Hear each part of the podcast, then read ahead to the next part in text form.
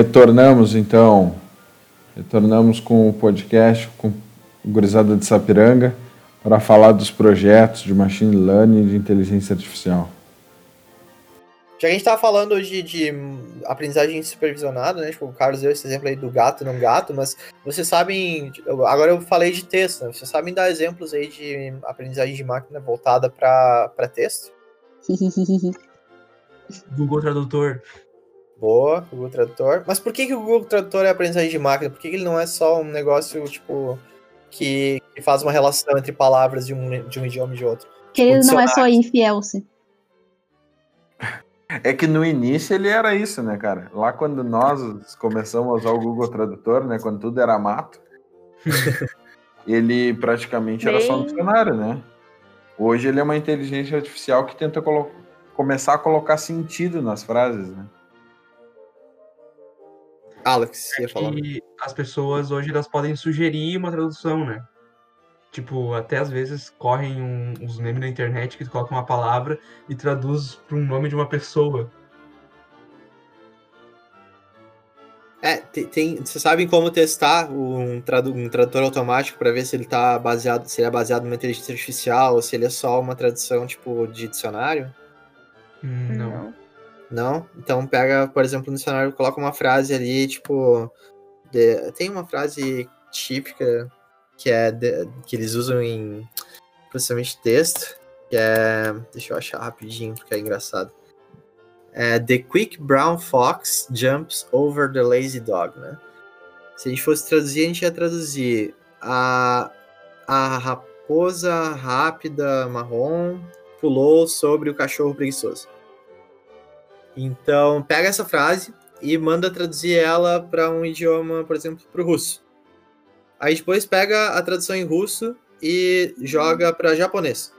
Aí depois pega a tradução em japonês e joga para português. Depois pega a tradução em português e joga para inglês de novo. Fecha, fecha o ciclo, né? Se a frase que chegar no final em inglês for muito maluca, nada a ver com a frase original, Provavelmente é porque esse tradutor aí, ele não pega, não capta o sentido da frase. Ele só traduz palavra por palavra, como se fosse um dicionário. Mas hoje, se vocês fizerem isso no Google Translate, é provável que mesmo pulando os três, quatro idiomas, que ele volte a pelo menos algo muito parecido da frase original. Faz sentido isso? Faz. Sim. Uhum. É, então, tipo, é claro que essa frase, talvez a Quick Brown Fox jumps over lazy dog, ela até seja possível de, de dar mais próximo do literal só traduzindo, né? Tipo, sem machine learning. Mas tem algumas expressões que a gente nunca vai conseguir fazer isso, né? Porque elas são muito idiomáticas, né? São coisas que, que não existem, às vezes, a palavra exata ou é, uma expressão idiomática mesmo que tipo, tem um sentido completamente diferente, né? Uh, por exemplo, Yuri, diz qualquer frase aí, tipo qualquer jargão aí do teu vocabulário que a gente possa tentar. Não, meu vocabulário é muito eu evitaria, eu evitaria pedir pra ele dar um vocabulário. Qual é aquela, aquela do Batman? Como é que é aquela do Batman? Tô com medo. Qual do hum. Batman, cara? Só porque que eu nunca viram. Fala qualquer frase aí característica, um jargão. Fala e me dá um exemplo de qualquer jargão. Ah, tipo, em português. Quem português. dorme com morcego acorda de cabeça para baixo. Gosto Isso, perfeito. quem, do... quem dorme com morcego acorda de cabeça para baixo. Ah, aquela do buraco profundo e tudo mais. Mas ainda bem que ele mudou. É, então, agora já não sei mais se essa do morcego é muito bom exemplo, mas a, a ideia é que se traduzir isso para o inglês, né? Tem até uma página de memes que tenta traduzir umas páginas, umas expressões em português para o inglês, né? Uh, isso não vai ficar muito. As pessoas não vão entender. Elas, tipo, pode ficar bizarro, entendeu? Vai ser uma frase muito estranha. E, e, em alguns idiomas isso não vai funcionar. Talvez funcione em um em outro, né? Mas não vai funcionar de maneira geral, né? Nesse momento, uma, tradução, uma tradução de machine learning, ela tentaria encontrar o melhor sentido semântico, né? Tipo, do significado daquela expressão e usar o mesmo, a mesma expressão que tem um significado igual, quer, quer dizer, uma expressão que tem um significado igual, mas que não é a mesma tradução literal no outro idioma, né? Faz isso, verdade. É, então, é, então isso é uma diferença tipo, para vocês testarem, assim, tipo, testar um uma máquina de tradução.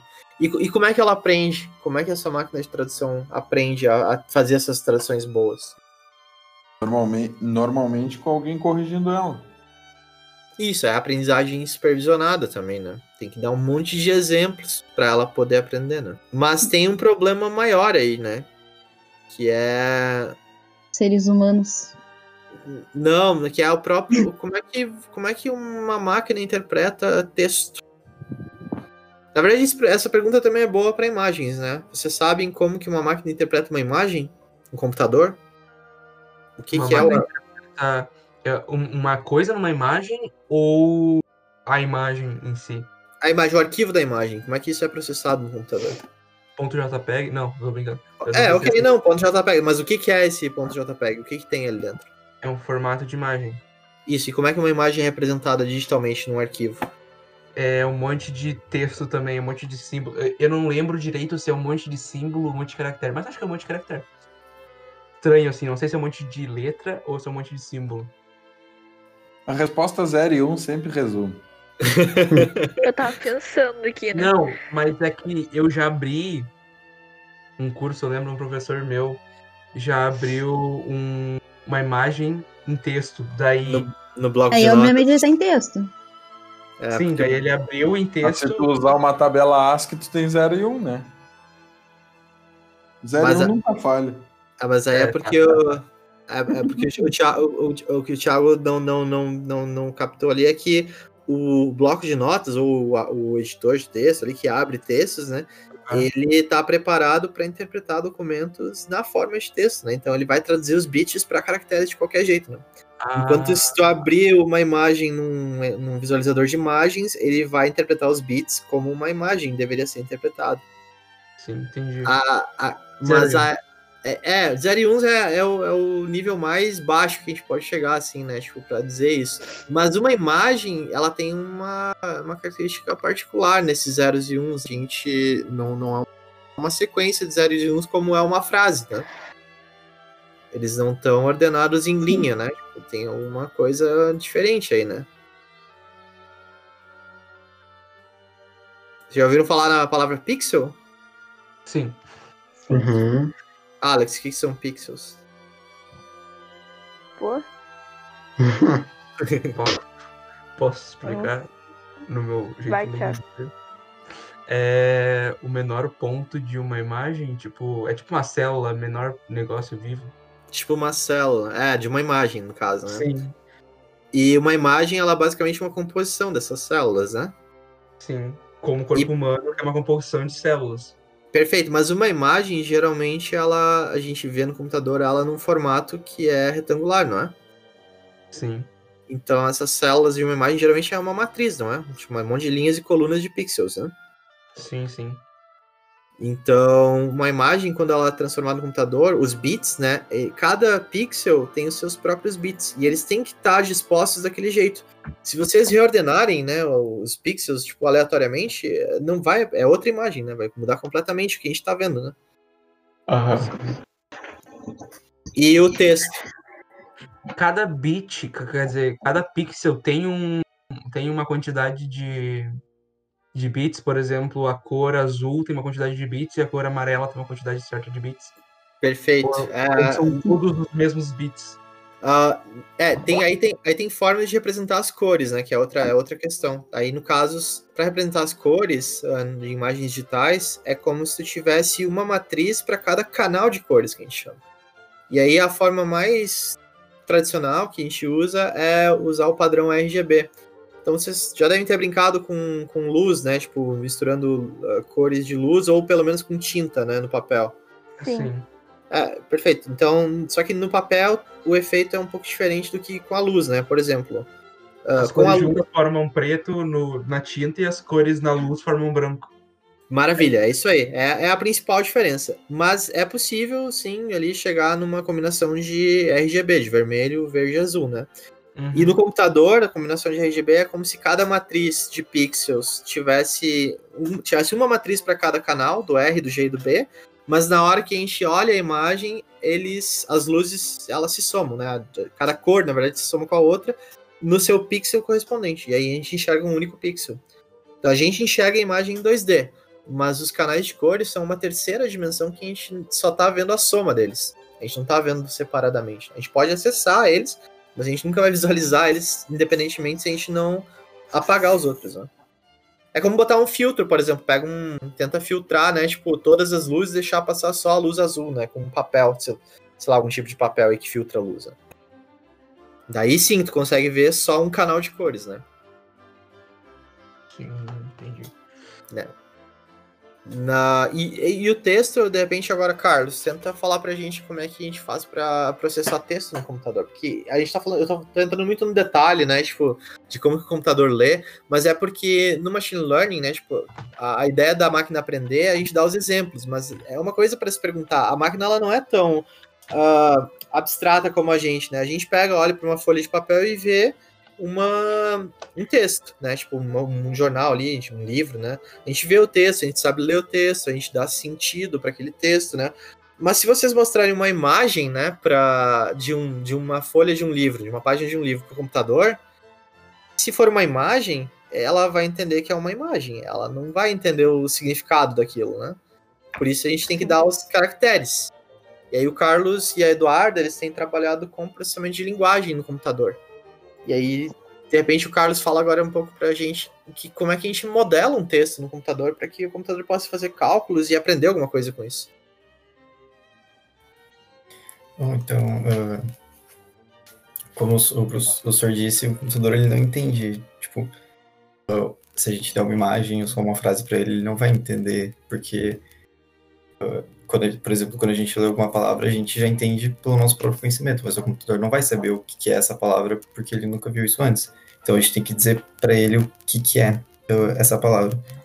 E daí, uma forma, talvez, uh, tipo, a gente meio que tem que tratar esse texto que a gente quer analisar, né?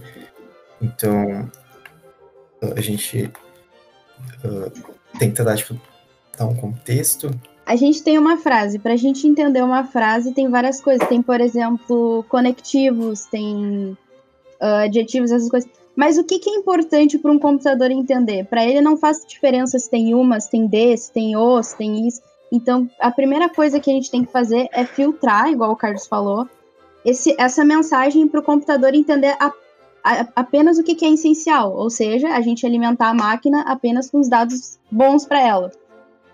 Então, primeiro a gente tem que se livrar de, de todos esses conectivos. E também a gente tem que, se eu não me engano, uma das coisas importantes a se fazer também é deixar todas as palavras no infinitivo, para ele compreender que todas. para ele sempre categorizar as palavras uh, parecidas, uh, não importando se elas estão no passado, no futuro, etc. E daí, aos poucos que tu vai limpando o teu texto, tu vai começando, aí sim, a fazer o processo que tu quer.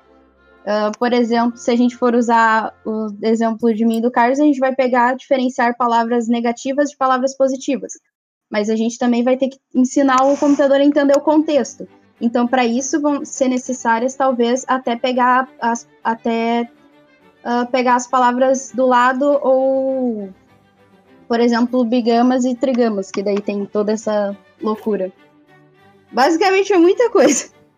Mas é, tá difícil, tô aprendendo até agora. Mas. então tem muita coisa que tu tem que tomar cuidado. Tu tem que tirar palavras que vão ser desnecessárias para o computador compreender, porque o computador não compreende da mesma maneira que a gente. Tu também tem que filtrar todas as palavras para que ele compreenda o que, que uma palavra significa. Para ele não faz diferença se ela está no passado ou no futuro e também utilizando bigramas ou trigramas para ela cons conseguir compreender o contexto da, da palavra, porque às vezes muito bom e muito ruim são duas palavras que significam coisas diferentes, mas elas as duas têm a palavra muito. Então, pro, se dependendo de como se tu treinar errado, o computador pode acabar entendendo que muito tem a ver com é uma palavra negativa ou muito é uma palavra positiva, e não que ela só é um ela só aumenta o enfim, eu não sei se isso, isso ajuda com, muito na explicação. De repente vocês falam também sobre assim, o que é o projeto de vocês e qual, aonde vocês querem chegar, qual é o problema que vocês estão tentando usar machine learning e processamento de linguagem. Pode ser? Nosso trabalho é um passarinho psicológico. Bacana. É, Tá. Ah, basicamente, nossa análise é fazer. pegar algum usuário do Twitter, numa rede social, fazer uma análise de texto com os tweets dessa pessoa e identificar se a pessoa possui alguma, algum problema psicológico. Basicamente isso. Então, o que, que a gente vai ter que treinar nosso robô? Para ele filtrar as palavras que a gente considera. Ou a gente treinar ele para ele compreender, ele lê um certo tweet, lê vários na real, e compreender se essa pessoa está mais para. se ela tem algum problema, se ela carrega algumas palavras negativas ou não. Tipo, é mais complexo que isso, obviamente, mas. Em Uhum. É, resumo, gente, a gente quer, tipo, tentar analisar o sentimento que a pessoa teve ao escrever aquele tweet, né? Então, é, tipo, ver se ela, se ela tem um sentimento negativo, um sentimento positivo ao escrever aquilo. Mas e vocês usam alguma linha de raciocínio pronto ou vocês estão criando a própria linha de raciocínio? A gente, gente tá recém no começo, estamos tentando ainda a descobrir a melhor maneira de fazer esse tipo de análise. Pois é, porque parece ser bem difícil, né? Porque eu, como um infeliz usuário do Twitter, percebo É. que, tipo, ironia e deboche e, tipo.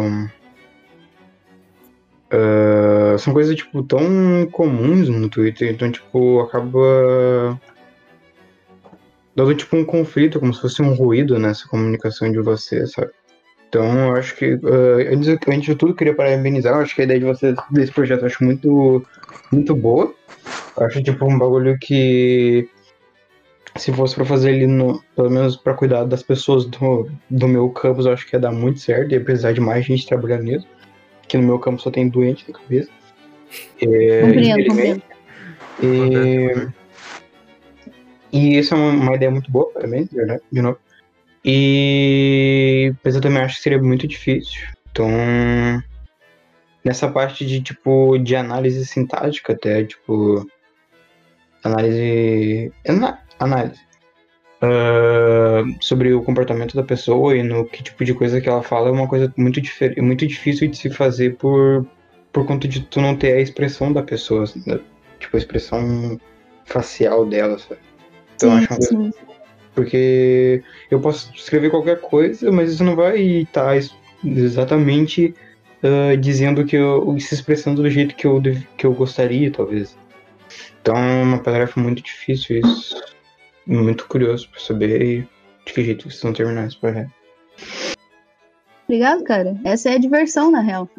Uhum. É descobrir maneiras de. Eu Mas já estaria surtando, na verdade. né? Se eu trabalho como diversão, então parabéns. Não, mas que o, o Sor também deu exemplo pra gente que a- ajuda a gente um pouco é que usam bastante também em review de produto, né? Uma avaliação negativa, uma avaliação positiva, tu não vai ter tempo de ler todas as avaliações. Mas tu Uhum. criar uma máquina que ela saiba identificar se o teu cliente está satisfeito ou não, já ajuda bastante no pra tu Uhum. poder saber que rumo tomar. E daí tu pega as palavras-chave, tipo muito defeito ou embalagem errada, daí pessoas- eles sabem Uhum. como arrumar. Só pra gente de- ter objetivo assim no, no que área que a gente tá falando, né? A gente tá falando de aprendizagem de máquina, e aí tem dentro de aprendizagem de máquina processamento de linguagem natural, que é a linguagem, no caso, a linguagem escrita, né? Porque poderia ser da fala também, que aí seria processamento de, ah, de voz, né? Mas a gente está preocupado com texto, né? Por isso a gente foi, especificou mais. Então, linguagem natural escrita, né, em texto. E aí, dentro de processamento de linguagem natural, tem alguns problemas que são análise de sentimento, né? Que é esse que a Eduardo falou agora, tipo, de sentimento ser positivo ou negativo numa avaliação de um produto e tal. Mas também tem um outro mais genérico, que é a análise de emoções, né? E aí o problema deles é uma mistura dos dois, assim, porque quando eles colocaram ali que eles querem identificar, assim, ah, tem um potencial usuário do Twitter que tá passando, tem, ele, é- ele potencialmente tem um caso depressivo, né? Ou ele é, aparenta sintomas de uma pessoa que sofre do transtorno da depressão, né?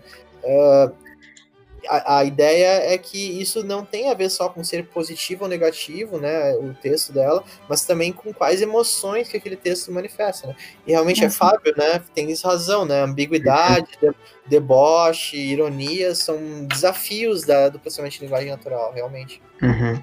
Porque essa questão de, tipo, suicídio, de depressão, é uma coisa que, que infelizmente é levado, não levado a sério, tão a sério quanto deveria ser levado. Isso acaba até sendo motivo de piada. Já vi várias pessoas, tipo, do meu círculo de amizade, tipo, fazendo piada com esse tipo de pessoas que sofrem com depressão. Nossa, cara, eu entendo. E, e sabe, isso é uma parada que não, né? Por favor, sabe, a gente tá um século. Putz, a gente tá no século XXI, né? Café domingo. É, tem né? bastante, tem bastante gente que faz aquelas. Precisam lidar, né? Tipo, ah, isso é frescurinha, ah, Bom, fica a se arriando. A gente tá no século XXI, mas tem gente que vive no século XX ainda. Cacetada aí, tu argumentou bem, Thiago. Me salvou dessa. Me salvou da De, garfa. de nada, de nada, de nada. Pessoal, recebi no ponto aqui, confirmado, estamos no século XXI. Tá bom, vamos, vamos. Bah, que Beleza, top, agora. Mudou muito vou- Ah, posso fazer uma pergunta? Pro, pro pessoal aí do Campus Sapiranga? Vocês aceitam uma pergunta? Diz Eu- um foguetinho, sim ou não? Manda aí, manda. Talvez. Tá, me Tá fala o bom. número do cartão de crédito É. e o número atrás. É, é, número, o tudo, númerozinho fala atrás e, e é isso aí. Não, ah, eu queria perguntar que, que linguagens de programação vocês usam para programar isso e que, que programas também, eu tenho uma certa curiosidade nisso para começar a pesquisar e, e tentar aprender mais sobre. Uh. Carlos, quer, quer fazer as honras ou você tá muito nervoso? Eu acho que nós dois podemos falar. Tá bom, tá bom, vai. Tá, então, linguagem, primeiramente a gente está usando Python, que não é a única que, que é usada para machine learning e essas coisas, mas é a que a gente está usando. Ah, e de ferramentas e tudo mais, a gente está usando várias, né? Para escrever o nosso código em si, a gente está usando os notebooks do Jupyter, que ele é um programa ah, que é onde tu vai escrever literalmente teu código, né? Opa, desculpa. Não, e, e ele vem no, no pacote do, do Anaconda, né? É uma das ferramentas, basicamente, o, é usar Python também com várias bibliotecas também. O Pandas é muito bom, num, uh, NumPy, uh, Matplotlib, para fazer os Scikit gráficos. Learning em si, né, para fazer a, a parte do- dos modelos de- da máquina e tudo mais. Sim, sim. Eu tô vendo o Source mordendo tudo do jeito que a gente tá falando. Mas. Não, não, tá bom, tá bom. Não, a nossa explicação meio, meio. Mas ah, no geral, no geral, o básico Fica do básico do básico é isso. Só Fica tranquilo que o nosso podcast tem 0% de compromisso com coisa certa. A gente tá aqui puramente pela bobagem, pela falação de. Eu não vou falar o palavrão, mas vocês entenderam. né? Mas as Vocês informações têm 0,2% de validade. Mas só Totalmente explica, equivocada e duvidosa. Exatamente. só, só explica melhor o que que é o Pandas e o NumPy, Eduardo. pra- Que são os Ó. pacotes que tu falou do Python. O que cada um faz. O NumPy é muito utilizado para fazer arrays e outros cálculos meio loucos. E para tu transformar uma imagem, normalmente tu usa o, o NumPy, transformá-la num bando de dados aleatórios. E o Pandas, ele é. Nossa, ele é o carinha mais útil para fazer as. ah, com, ah, com relação à visualização da data, né? Que ele ajuda bastante. Que ele é basicamente o começo de tudo, que ele tem sistema de gráfico, ele tem uh, para tu ajudar a ver as estatísticas, tu fazer como é que é a, a média, as, a mediana, tudo tu começar a olhar, quando tu vai começar a olhar uma um- alguma data, teus dados, tu vai começar utilizando o Pandas para começar a fazer extrair informação disso e seguir a- adiante. Isso- Então, minha, minha explicação é suficiente, professor? Ah, isso aí. É, o Pandas, é, é, a gente começa justamente porque ele também tem as funções de fazer leitura, né, de, de dados. Então, ele, Isso. ele lê os arquivos dos, dos conjuntos de dados, ele armazena em estruturas, né, deixa como se fosse uma tabela do Excel, né, mas aí dentro do Python, né. E a partir daí tu usa essas ferramentas que vai tirando as informações que a Eduarda mencionou. só com ele, só com essa biblioteca Pandas, né? Tanto que quando alguém começa a estudar ciência de dados, se vai usar o Python, né? Normalmente o Pandas é a primeira biblioteca ali que os cientistas de dados têm que dominar, né? Sim. E se, tipo, por exemplo, ah, eu me interessei, assim, pelo trabalho de vocês e eu queria começar algo parecido. Tipo, o que que vocês recomendam? Tipo, por onde que eu começo? O que que eu usaria? Tipo, o que que eu como vocês começaram com tudo isso? Ou, tipo, da onde saiu essa ideia e tudo mais? Com, com um professor muito entusiasmado. Acontece, a gente, eu sei bem, porque o Sordiode estava muito entusiasma- entusiasmado com o projeto de um jogo no passado. Até me chamou. Eu Só que daí. tô, né, cara? Só que É. o pessoal pulou de la barca, né? Olha, e, Assim e eu não pulei da projeto barca lá, né? ainda, né? Mas. Mas o O projeto. projeto lá na nossa escola funciona assim: tu tá num projeto por dois meses. Tu tá mais que isso, ou tu tá sendo forçado, ou tu é idiota. Ô, Carlos, tu não quer fazer jogo também? Porque não é Ah, eu- possível. Pretendo. Porque, bom, os caras têm zero compromisso, que nem os compromissos que a gente tem aqui no podcast.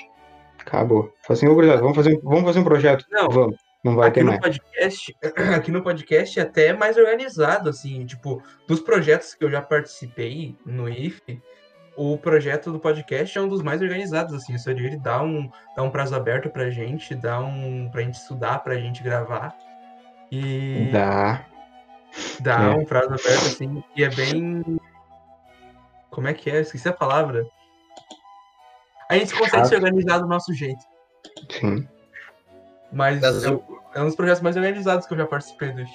É, o projeto podcast de vocês está durando bastante tempo, né? É, Não, a não. gente tá sendo forçado, no caso. Vai fazer seis meses. Entra Mas- no. Quatro anos quase.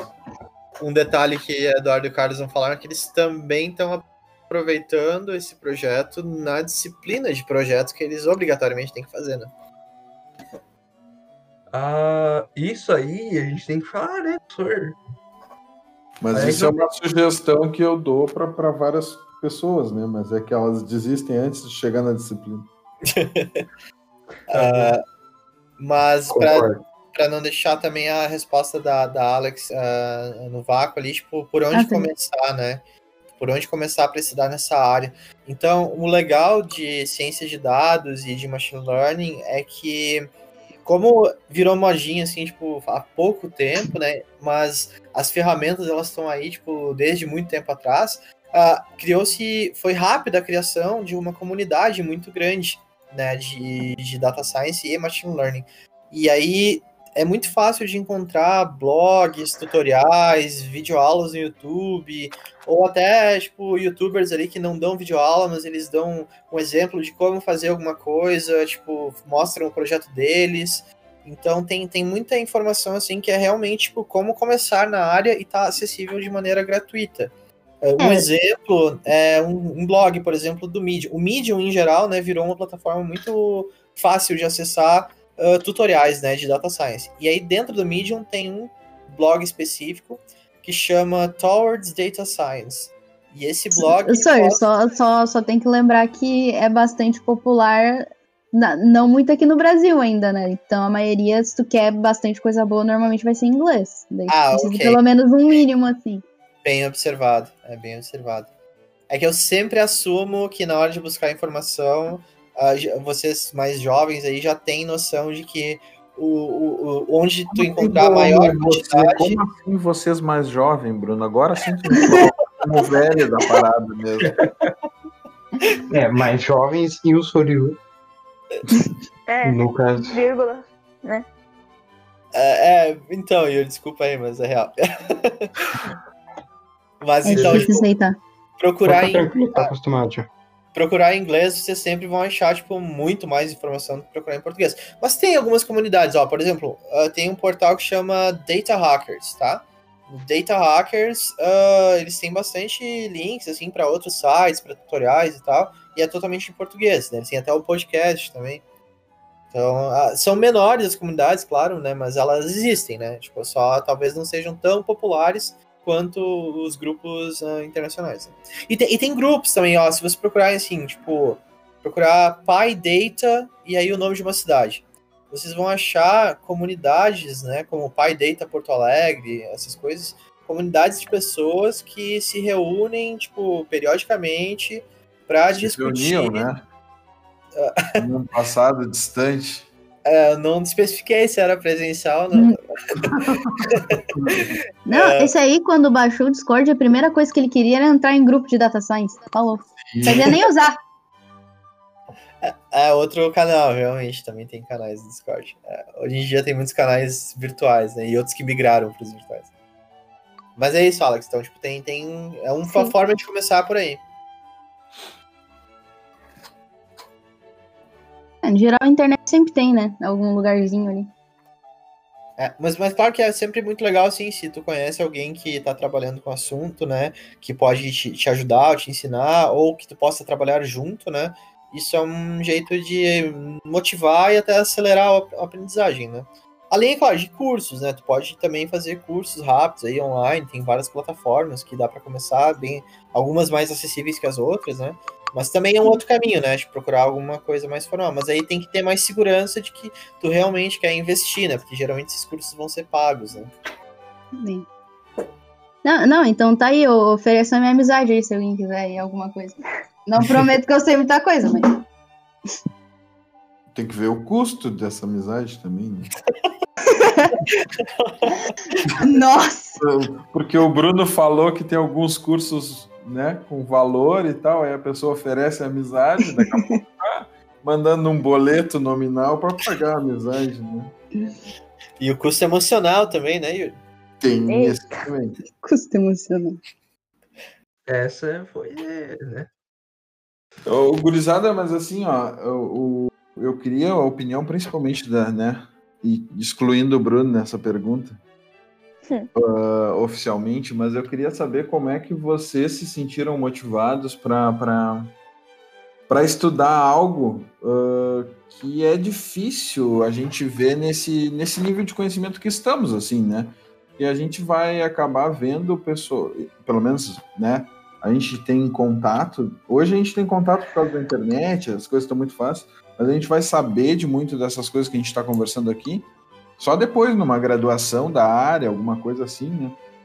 E como é que vocês se motivaram para um assunto um pouco mais complexo, né? Nesse momento que vocês estão, assim. E claro, eu sei que o projeto ali, o Bruno brincou do projeto, né? O projeto de vocês é um motivador, porque vocês vão ter que fazer alguma coisa, né? Mas igual eu acho que isso não é só motivador, porque teria outras coisas que talvez seriam mais, sei lá, seriam mais tranquilas, né? De certa maneira de acontecer. Aí eu queria saber o que, que motivou mais vocês nessa área.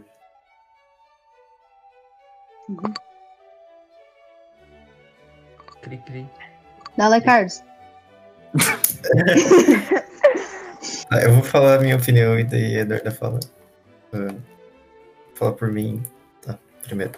Ah, eu acho que o que mais impulsionou a gente foi o próprio professor Bruno, porque ele veio com toda essa ideia e a gente não conhecia essa área, então.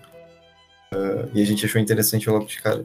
Então eu acho que o Sr. Bruno tipo, deu esse impulso inicial pra gente começar a embarcar. E ah, por mim, tipo, lá, a gente tá tendo que fazer esse projeto, né? A gente não tava muito afim de fazer, sei lá, um aplicativo ou fazer só uma página web. Só não, né? Mas fazer uma página web. A gente queria talvez fazer algo um pouco mais além e que saísse talvez um pouco da nossa zona de conforto. Então, por mim, eu acho que isso é um ótimo jeito. Além de aprender coisas novas que a gente pode usar no nosso futuro também, né? Acho que é sempre válido. Então é isso. Eu acho. É, eu Mas realmente. Perdão, Hã? perdão, pode continuar. Não, perdão, pode continuar. Não, mas realmente o senhor pulando do nosso lado feliz ajudou bastante também. Eu E consigo minha- quase ver essa cena épica. É, que a gente também teve o Soruri, só que daí o Soruri que chamou a gente, mais ou menos, a gente tava pilhado, assim, pra gravar um podcast e tal. E, tipo, quer dizer, o Soruri tava pilhado com a ideia, dele comentou com a gente e tal, não sei o que, ele, bah, vamos fazer então. E... E até hoje eu me arrependo, capaz. Ah, Mas foi muito trio, então, tipo, esses projetos que tu tem vontade de fazer algo, que tu se sente bem fazendo, são realmente os que mais tem chance de dar certo, o que menos o pessoal vai pular a barca. É Então, que um realmente- projeto tem a ver com responsabilidade, né? Então aqui agora, Sim. por exemplo, a gente tem reuniões sempre semanais, a gente está sempre tentando ter algum progresso.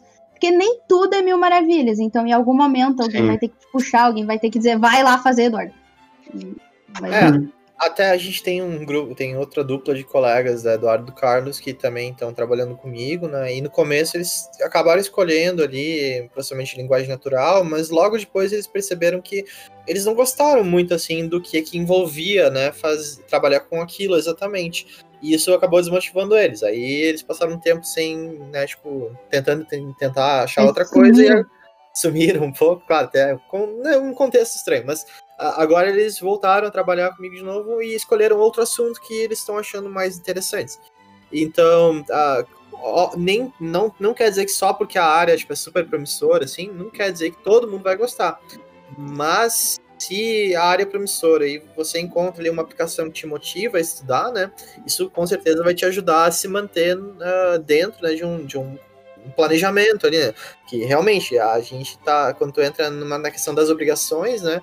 Tem coisas que a gente tem que fazer que não é só a parte legal, né? Então Sim. isso. Mas isso todo projeto vai ter, não importa, pode ser a coisa mais legal do mundo, sempre vão ter as obrigações ali, tipo, a parte mais burocrática, talvez, né, do projeto em si, mas que em algum momento a gente tem que lidar com isso, né? Não, e eu lembro que o, o Sorto não só chegou com, com essa ideia, isso. Isso foi uma ideia que a gente chegou com um leque de opções. Tu disse, nossa, dá pra fazer praticamente tudo com o Machine Learning. Então a gente, por isso que a gente teria alguma coisa. Muito top. E, e- e tem, tem outros assuntos, né? Se vocês se interessarem, tipo, por exemplo, vocês são da, da mecatrônica, né? Tipo, e aí talvez vocês ouçam bastante falar de, de robôs e tal, né? Mais a parte mecânica dos robôs e eletrônica, né? Mas ah, mesmo dentro dessa área tem muitas coisas. Tipo, tem- hoje em dia tem robôs, por exemplo, que eles são treinados via simulação antes de implementar o robô. Né? Ah, tem aplicações que são não necessariamente de como controlar o robô mecanicamente, mas de tarefas que ele tem que fazer, né? Hoje em dia, boa parte dos robôs tem visão computacional, né? Que é esse, essa aprendizagem de máquina aplicado para processamento de imagem, né? Tipo, ou de vídeo, né? Então, o robô ele vai fazer ali detecção de objetos, detecção de, de né? Tipo, ou rastreamento de objetos, né? É, Então, tem, tem várias outras aplicações, assim, né? Que vocês podem encontrar dentro de algo que vocês já estudam. E isso é muito interessante. Porque, por exemplo, eu procurei a, a trabalhar ali com o grupo da turma do da Eduardo do Carlos. Primeiro porque eu, tam- eu já tinha conhecido, eu já conhecia eles, né? Eu sabia que tinham bons cérebros ali, né? E outra, outra é porque eles têm uma habilidade de programação que facilita o começo, tá? Ah, mas existe muita gente que, que são cientistas de dados e, e- e cientistas de machine learning também, ah, profissionais, né? Que não eles não foram treinados nessa área, eles estão vindo de outras áreas. Porque é, uma, é um assunto muito multidisciplinar. E geralmente as aplicações elas estão dentro de, de áreas que antigamente não se usava machine learning e hoje em dia existe a possibilidade de usar, por causa do avanço tecnológico também. Ah, então, qualquer, eu, eu imagino que essa habilidade, né, ela, ela- por ela ser multidisciplinar, ela não tem uma limitação assim, tipo, ah, você precisa ser de uma área ou de um curso específico para fazer isso. Não, não precisa. A única coisa que tem que entender é que vai ter muita coisa relacionada à matemática, estatística e à programação. Não tem como fugir disso, né? Então, isso é um, um aspecto a se levar em conta. O cientista de dados ou quem vai programar machine learning eh, vai ter que lidar com o mínimo ali de matemática e estatística e vai ter que fazer muita programação. É, eu estudando três anos de programação, eu já quero pular de um- uma ponte. É, mas é realmente uma coisa que. Muito show, sabe? Tipo, o projeto de vocês, como eu disse antes, pá, é uma coisa que. Quando eu peguei. Quando o senhor comentou sobre o que que era, eu fiquei muito fascinado porque eu achei que é. Porque eu vi que era um desafio que a recompensa dele era, valia muito o, o esforço que ele é feito em cima, sabe? Então, de novo, parabenizar porque eu achei muito top. Tem, tem um outro projeto que, por enquanto, ninguém, ninguém abraçou, né? Mas que era para ter sido o projeto irmão dessa, dessa aplicação aí, que é a detecção de notícias falsas. Vocês já viram alguma coisa sobre isso? Hum, acho Já que, que show. É, então esse é um problema super contemporâneo, assim, né? Tipo, a Uhum. gente tá sendo inundado, assim, né, por notícias falsas o tempo todo. E ainda não existe uma tecnologia muito boa, né, que consiga fazer esse tipo de detecção, né? Então, é muito parecido com é, aplicação com texto e tal, né, também, também com texto, né?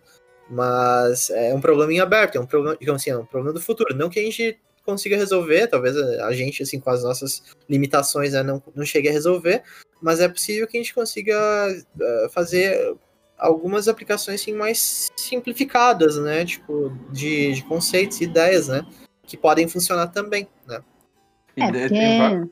Não, não, só, só- a gente só não é a NASA, né? A gente não tem tudo isso. A gente, a gente só é estudantezinho, calma. Mas dá pra fazer uns- umas coisas bem legais também. Não significa que só um pouco tem as suas limitações. Sim. É tipo, tentando pensar assim na questão, a gente, claro, tem vários projetos, né? Mas tentando pensar na questão mais para mecatrônica, assim, eu tenho uma ideia, né? Que hoje a gente tem um projeto de AGVs, né? São pequenos veículos que andam nas fábricas, principalmente, né? Eu sempre recomendo esse vídeo porque eu acho genial, que é colocar no YouTube assim, correio chinês. Cara, aquilo ali é genial. Depois vocês olhem, todo mundo que está escutando, olha, é genial. Aquilo ali são AGVs. E a Correio ideia é a, a ideia é para a indústria, né? Então tu saber que material que tu tem que levar para tal lugar e tudo mais. E a minha ideia é que Uau. o quanto esse projeto Live action. em real time, assim, é. Real time, bagulho. Virou vídeo de react agora. Podcast react. Virou podcast de react de Correio da China.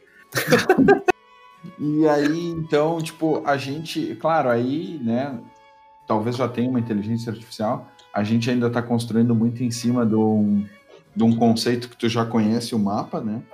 Mas a minha ideia é que no futuro, a gente, futuro, assim, sei lá, pro ano que vem, a gente começa a iniciar um projeto com esses AGVs que estão prontos, da gente fazer uma inteligência artificial, né?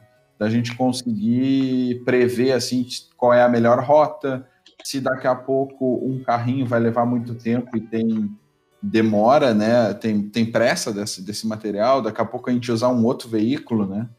Por exemplo, usar um Vante, que é um veículo aéreo não tripulado, alguma coisa assim, né? Então, tipo, fazer uma. E aí, claro, no, no caso da mecatrônica, tentar pensar isso para a indústria, né? Como que a gente consegue automatizar, né? Melhorar aquilo ali usando inteligência artificial. É, eu até tenho um, um aluno que estava conversando comigo, ele ia participar da competição de robótica lá do campus, e nas conversas que a gente estava tendo relacionadas à ciência de dados e machine learning, ele me fez a pergunta, tipo, ah, professor, será que é possível usar, então, treinar o, o programa ali do robô, né, que vai fazer a tarefa ali da competição, treinar usando essa técnica de machine learning, ciência de dados, e não do jeito que a gente costuma fazer ali em eletrônica, né, tipo um monte de else e tal. E de fato é possível. É, é possível usar, por exemplo, botar o robô para fazer várias vezes a mesma tarefa e usar o próprio algoritmo e os dados que ele coleta para melhorar o que, que ele tem que fazer, né? Usando, treinar então o robô usando os dados que ele mesmo vai coletar. Então tentar usar um algoritmo de reforço, né, de aprendizagem por reforço. Então ele vai ficar tentando seguir a linha, por exemplo, se for um seguidor de linha, até que ele aprenda a seguir a linha, né? Uh, uh, mas claro, tipo, não é, não precisa ser nesse nível assim. Eles chamam isso às vezes de aprendizagem de máquina ponta a ponta, né? A gente não precisa fazer um programa que faz tudo, né? Ele aprende tudo do zero. É, a gente pode se preocupar só com tarefas específicas. E esse exemplo do Yuri dos carros autônomos, né? Tem várias questões envolvidas ali que machine learning não é ponta a ponta, mas é tipo um elemento do carro autônomo pode ser machine learning, né? Tu deu o exemplo da rota, né? Mas a própria visão computacional para identificar semáforos, pedestres, né? Uh, desviar de obstáculos, uh, tem várias aplicações que pode ser tipo, vários subsistemas, assim, né? Alguns deles machine learning, outros talvez não precise ser. Eu tô impressionado ainda com esse correio chinês aqui, cara. Ele ficou, Mas- né? Na, mas os- na Amazon também tem isso, né? na- no sistema de entrega. Acho que É, eu já vi uns É parecidos. que é o melhor exemplo, assim, porque tipo, é muito fácil de achar o vídeo, né? Mas, tipo, tem vários, vários vídeos impressionantes sobre AGVs, assim. E sobre imaginando, implantes também, né? Eu fico imaginando assim no futuro assim, os drones chegando agora ainda mais, muito mais tem muito mais motivo para desenvolver, para aperfeiçoar essa técnica de entrega de por drone. Tipo, chegar um drone assim com a tua pizza, tá ligado? Aqui tua pizza, meu, aqui, ó. No, no Japão tem, tem bastante isso. Só que daí os caras, os ladrão começaram a usar drone também, aí a polícia também, aí virou uma guerra de drones, cara. Uau, Sério? aí é foda. Vocês já viram, tem uma série da, da Amazon Prime que chama Upload. E ela trata de conceitos de inteligência artificial. Quer dizer, o assunto é meio genérico. É, é tipo, ah, se você. A premissa é que você pode fazer o upload da sua consciência para um servidor e você vira uma inteligência artificial a partir dali, né? E, mas o interessante é que tem alguns aspectos que são, assim, aparecem de fundo, né, na- no, no contexto ali do ambiente da série, que tem bastante a ver com carros autônomos, por exemplo. Eles discutem bastante questões éticas de carros autônomos, né? E existem muitos problemas éticos, né, com a aprendizagem de máquina, né? Esse dos tipos de pessoas mal, mal intencionadas usando drones é, é, um, é, uma- é um exemplo, mas, tipo, que outras coisas que vocês acham que, Uma, que pode, podem estar envolvidas com esses problemas éticos aí? uma coisa que eu vi é, por exemplo, nesses carros que eles se dirigem sozinho, que tu só senta nele e vai, é que a escolha que o carro tem que fazer é que se acontecer um acidente, ele vai ter que tentar salvar a pessoa que tá dentro do carro, porque ele é o dono, né? E daí o pedestre que, que, que, que, que foi atropelado que se dane. Mas, e daí é essas questões que entram muito, né? Ou ele pode vir com uma opção por padrão ali que ele dá prioridade para os pedestres. Na- pelo que eu vi, ele tem que dar prioridade pra quem comprou o carro, né? Tu não vai comprar um, um carro que não te garante tua segurança. Hum, Isso é um conflito, esses, é um conflito esses aberto, né? conflitos. É o capitalismo, cara. éticos. Tem um caso muito bom também em filmes. a nossa sociedade E, patriarcal, ocidental, burguesa. Eu ia falar do Eu Robô, não sei se vocês já viram. Hum. Uhum. E tem um Uhum. caso ali dos robôs que o protagonista sofre um acidente, né? E aí o robô faz uma análise estatística de quem ele consegue ter mais chances de manter vivo, né? E aí ele opta pelo protagonista ao invés de uma criança de 8 anos, né? Porque o protagonista era mais forte e tal, a estatística dele era mais tinha mais probabilidade de se manter vivo no acidente, né? E quando a gente cai, quando cai para um humano, dificilmente tu vai optar por um adulto do que Sim. por uma criança, né? Então, tipo, é, talvez seja um conceito também, que às vezes, mas como o Bruno citou, talvez seja uma questão de treinamento, né? Da gente aumentar as probabilidades dependendo da característica, né? É, existe esse, esse é um dilema moral, né? Mas tem, outras coisas que não vão tão longe, já carros autônomos nesse, nesse ponto aí parece tipo, ainda bem avançado, né? Essa, essa discussão, né? Mas tem umas coisas de agora já que a gente tá entrando em conflito, né? Por exemplo, eh, tem um problema de machine learning que quando ela é treinada a partir dos dados, né?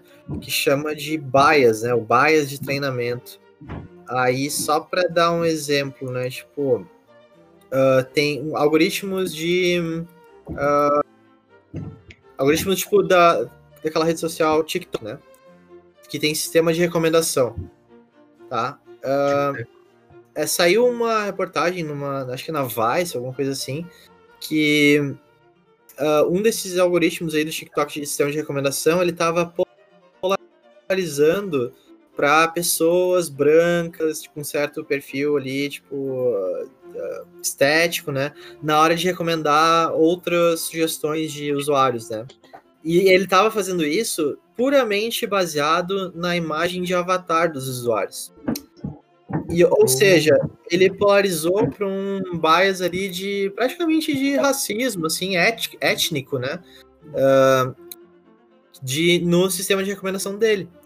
E por quê? Porque ele foi treinado com dados que tem esse, essa polarização intrínseca. né?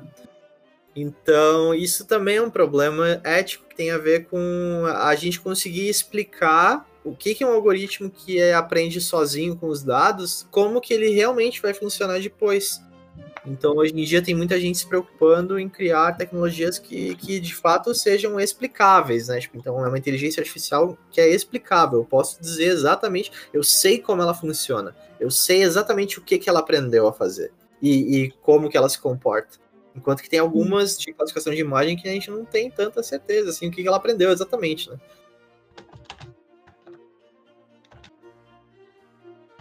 Vocês já viram algum problema parecido com esse? Tipo, alguma questão ética, assim, de que tem a ver com a aprendizagem de máquina? Eu, eu vi que uma vez tentaram criar um- uma inteligência artificial para usar o Twitter, tipo uma pessoa assim para conversar e tal. E daí, em menos de acho que duas horas, algum tempo aí, a- ela teve que ser des- desativada porque ela virou nazista. Nossa. Nossa, tem o tal do SimSimios, não sei se vocês viram. Sim, também. Que ele que o pessoal que, que o pessoal dessa inteligência artificial baniu ele do Brasil porque ele tava falando muitas frases racistas, homofóbicas, uns negócios muito não sei, entendeu? Ah, tipo, nesse loop, tipo, a inteligência artificial acaba entrando, tipo, pra ser a voz de quem não pode, quem não tem coragem de falar isso publicamente, né? Exato. Então, tipo, isso vira válvula de escape pra quem é, para quem queria falar isso, fala porque ele fica mais ahn, fica bem anônimo e tal. Então, tipo, Então, aí a gente tá falando de Eu entendo. robôs em redes sociais, né? Tipo, tipo robôs de Twitter. né? isso, tipo, isso desse dessa questão do nazismo, entende? É, ma- mas o caso, acho que o exemplo do Eduardo é que o robô ele aprendeu com interações de seres humanos com o robô, né? Sim, é. Sim.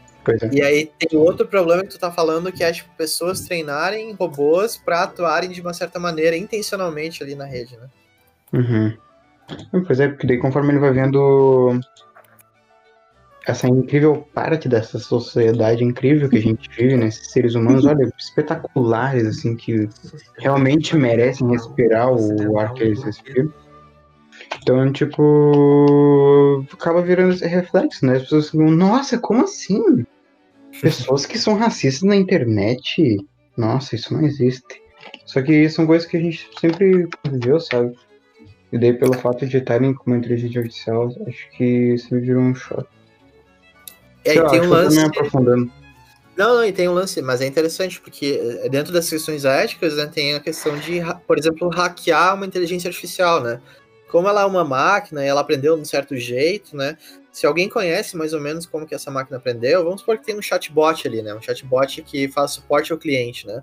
Se tu Uhum. conseguir usar, ah, so- tu sabe mais ou menos como esse chatbot funciona e como ele foi treinado, e tu conseguir usar determinadas informações ali para interagir com ele, pode ser que tu consiga fazer esse chatbot te dar, te entregar informações que ele não deveria te entregar, que tu não tem acesso ou que não era nem o que ele deveria estar fazendo, né? Uhum. Então, na- a- ao mesmo tempo que evoluindo né, a inteligência artificial, a gente acaba criando facilidades para o ser humano, né? A gente também abre margem para outros tipos de, de ataques, assim, né? Que chama de ma- mal intencionados, mas que são plenamente possíveis e precisam ser pensados, né? Eu Uhum. tava vendo na época do BBB, ah, um cara criou um bot que quebrava o captcha do da, da, da, da Globo, eu acho, do site do BBB, e conseguia ficar votando em uma pessoa, tipo, muitos votos, assim, na pessoa. E o cara conseguiu fazer, conseguiu quebrar o, o captcha, que é pra falar se tu não é um robô ou não. Um robô conseguiu falar que não era robô. Exatamente. Tipo aquele meme, sabe, do braço do braçozinho pegando do eu não sou um robô. Aham. Muito bom. Sim. Ah, então, tipo, isso, é um, um dos problemas também, que, que é um problema de segurança, né, com inteligência artificial, mas aí segurança no sentido de tem como a gente garantir que ela não vai ser hackeada, né, que ela não vai ser utilizada intencionalmente para fazer alguma coisa que ela não deveria fazer. Tem uma coisa nova também, uma curiosidade na área da. Uma curiosidade para falar agora na área de segurança, que eu acho que envolve inteligência artificial, que algumas pessoas criaram uma maneira de segurança que é a- o DNA da tua digitação no teclado.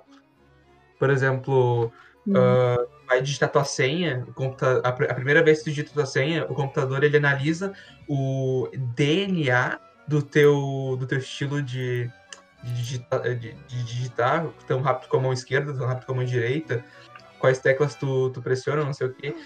Acho que é com uma inteligência artificial ou com um algoritmo uh, ou com um bando de fiels gigantesco uh, que ele consegue identificar e se alguma outra pessoa tenta digitar a mesma senha, ele consegue identificar que aquela pessoa ali não é tu só pela maneira de digitar. Nossa. É muito Uhum. interessante.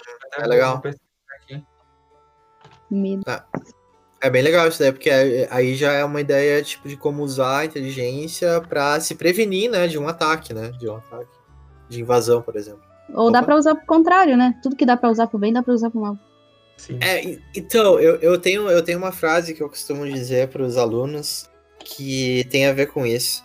Que é, a gente, geralmente, é possível, de uma maneira muito fácil, usar o nosso conhecimento e a tecnologia para uma intenção, tipo, ruim, assim, para fazer alguma coisa ruim, né? Alguma coisa desconstrutiva, né? Tipo, para destruir coi- coisas, né? Ou atacar coisas. Geralmente isso é, é o, é o mais fácil. O difícil é a gente fazer o contrário, né? A gente usar a nossa inteligência, nosso conhecimento, para tentar fazer algo protetivo, né? Ou tipo que seja bem intencionado, né? Tipo que tenha uma resolva um problema muito grande da sociedade. Né? Então, como as, as pessoas gostam de fazer coisas fáceis, né? Tipo, muita gente tenta fazer a, a parte que é mais óbvia, né? Que é destruir as coisas.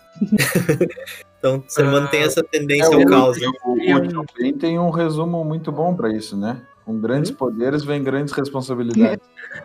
Primeiro eles criam O um antivírus pra O depois criar um da. DC da Marvel. Não acredito nisso. Cara, o Homem-Aranha é um universo à parte nos anos 90. Cara. Ah, então tá. lá, só o Homem-Aranha. Ah, tá certo. Não, não tô ligado nisso. Então é isso, gurizada. Esse foi o nosso podcast Finóia de hoje sobre inteligência artificial com nossos convidados de Sapiranga. E não sei se vocês gostaram, gurizada. Gostaram de participar do podcast de hoje? Adorei. Show. Muito bom. Adorei a iniciativa, cara. Muito bom a iniciativa de vocês, sério. Continua aí. Obrigado, obrigado. Isso não foi combinado, tá? É que a gente. Eu não recebi nada. É, não recebeu nada. Eu o acho- Natal recebe. Né? Ela, ela assinou um termo de compromisso no início do, do podcast, dizendo que ela tinha que elogiar no final. É, Exatamente. Bom, se tu não recebeu nada, o Casal- se, se tu recebesse alguma coisa, o Catatá vai ficar bravo, porque ele fica reclamando que não recebe nada. O cara tá assim o salário já há um tempo, a gente tá enrolando ele, falando que é da quarentena e tal. A gente tá, tá parcelando o salário do Catatal, né? Exatamente. Minha amizade continua à venda de novo, mas. Agora sempre vendo. Então, gurizada, vocês têm alguma sugestão? Ah, eu agra- agradeço, então, tipo, o convite aí. ah, foi o primeiro podcast que eu gravei ever, né? Então, fico muito feliz aqui de ser um podcast da casa IF, né? E de poder compartilhar com vocês aí, também conversar, né? E ter, fazer esse brainstorm. Agradeço pela receptividade. E, Carlos, quer deixar teu agradecimento também? Eu, eu também queria agradecer por convidar a gente. Acho que foi uma experiência muito boa e espero que tenha, que a gente tenha conseguido bater um papo interessante. Na verdade, a gente vai, foi convidado pelo convidado, mas. a gente também. a Mas gente foi também- bom. Foi bom, foi bom. Ah, então tá bom. Ah, suge- Eu vou deixar as sugestões, então, se vocês quiserem colocar nesse ou em outro, aí fiquem, fiquem à vontade. Pra... Eu vou deixar duas sugestões só, tá? tem outras que eu posso passar. Eu vou passar para vocês outras coisas também depois, para vocês darem uma olhada, se vocês tiverem curiosidade, né? Mas para ficar registrado aqui, eu queria recomendar que todo mundo, se tivesse um tempo de assistir, tem uma playlist Bruno, de tre- Bruno, Bruno. Acho Oi. que tu repete porque cortou. Não cortou, senhor. Pra mim foi Não normal. cortou, cortou só pra, só pra ti. Agora sim cortou, pode repetir. Ah, tá, eu vou repetir. Tá? Ah, eu vou deixar algumas sugestões para vocês ah, as- depois, que aí se vocês querem, quiserem colocar nos links, né? para o pessoal olhar aí sobre informações sobre data science, aplicações e tal. Mas para ficar registrado aqui no áudio mesmo, eu sugiro que vocês assistam no YouTube uma playlist de três vídeos de um canal que chama Art of the Problem. E esses três vídeos são da playlist sobre uh, Deep Learning, que é um, aí uma sub-área de Machine Learning que tem a ver com redes neurais. E nessa playlist eles falam de uma maneira bem uh, abrangente, assim, bem superficial, mas com muitos exemplos interessantes e muitas abordagens sobre o que, que é deep learning, como que é a aprendizagem do ser humano, como que se relaciona com a aprendizagem das máquinas, uh, o que, que as redes neurais fazem de tarefas, né, e o que, que ainda tem para ser descoberto.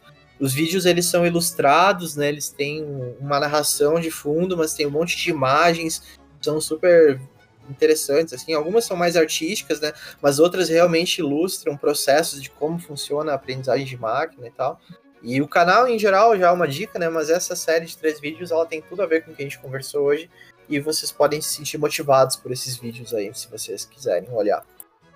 Uh, e a outra recomendação que eu queria deixar são podcasts que têm a ver com tecnologia e ciência de dados. Então, um deles é o hipsters.tech, que é um podcast genérico sobre programação e, e, e, vários assuntos relacionados à tecnologia, né? E o Pizza de Dados aí é específico sobre ciência de dados, né? Então tem vários assuntos legais ali, ah, muitos são entrevistas, né, com pessoas da área, então vocês vão achar, talvez possam escolher até pelo tema ali na lista deles, qual o assunto que interessa mais para vocês e, e, ver como é que é o podcast. Feito então, gurizada. Feito, carreira. Valeu, hein? Feitoria Lomba Grande e todos os bairros de São Leopoldo, Novo Hamburgo, Campo Bom, Sapiranga. Não, não, não, não, não, não, não, não. Só feitoria mesmo. Não, não, não, não, não. Não mistura essa gente, Pô, com todo respeito, os convidados Sapiranga, Sapiranga ah, Mas botar. lembrando que tudo era São Mas Novo né, Hamburgo, não. Tudo é. Ah, com Novo Hamburgo, cara. Agora é, hora de, agora, agora é hora de revelar que os três convidados moram em Novo Hamburgo, né? Pá, pá, pá. Pá, pá, eu também moro em Novo Hamburgo, velho. Eu não sei qual é o problema deles com Novo Hamburgo. Ah, é, o problema é Novo Hamburgo. Esse é o problema. É, é. A cidade cirurgiana. Mas é isso aí, gurizada. Nos sigam no Twitter. Nos. E, no, e deixe sugestões lá. É bom que vocês interajam com a gente, né? Não fiquem só curtindo uhum. postagens, mas comentem também, interagem com a gente. E, gurizada, vocês aí convidados, vocês têm Twitter? Eu, eu, eu tenho. Gostariam de, de, de, divulgar a sua arroba? Não que a gente vai ganhar muito, não que vocês vão ganhar como seguidor, mas, mas... É, mas só pra divulgar, sim, sabe? Porque vocês só por divulgar qualquer coisa, sabe que eu existo. Uh, vocês uh, Eu tenho, eu não, eu, eu, eu não sei o que dizer da minha arroba. É, arroba tô com sono, caralho. Pronto. Tá bom. E você? Não. 02. Normal. O meu é car, underline, u, underline, luz. E o professor Bruno tem Twitter, professor Bruno? Uh, eu tô em várias redes, sempre com Fontana DS. Então, se alguém que. Inclusive GitHub, Twitter, Gmail. Então, se Fontana. vocês acharem Fontana DS, vocês vão me achar aí se quiserem trocar mais ideia ou me xingar também. Ou se mandar um robô me atacar numa rede social, pode mandar pra isso. É, eu já tá aqui no Twitter. É se quiser divulgar, né? Porque tem professor que não gosta de seguir em rede social e tudo mais. Ah, não quer dizer que eu vou aceitar seguidores, né? Mas. Tá bom, entendi. Humilde. E é isso aí, gurizada. Até o próximo podcast. E encerramos com o Fábio cantando uma música aleatória que não foi combinado e que ele tá quieto. Eu não vou cantar hoje, porque eu, é, esse é minha, meu protesto de indignação. Por que indignação? Porque a gente falou um pouco de São Paulo desse podcast. E não tanto quanto eu gostaria, então fica meu protesto aí. Então, protesto. o Catatal, se você conseguir colocar o hino de São Leopoldo no final desse podcast, aquele lá que fala de, de pele tostada com a mão numa enxada, levando mensagens de paz e amor. Esse aí mesmo. E até o próximo podcast, gurizada. Feitoria. Falou.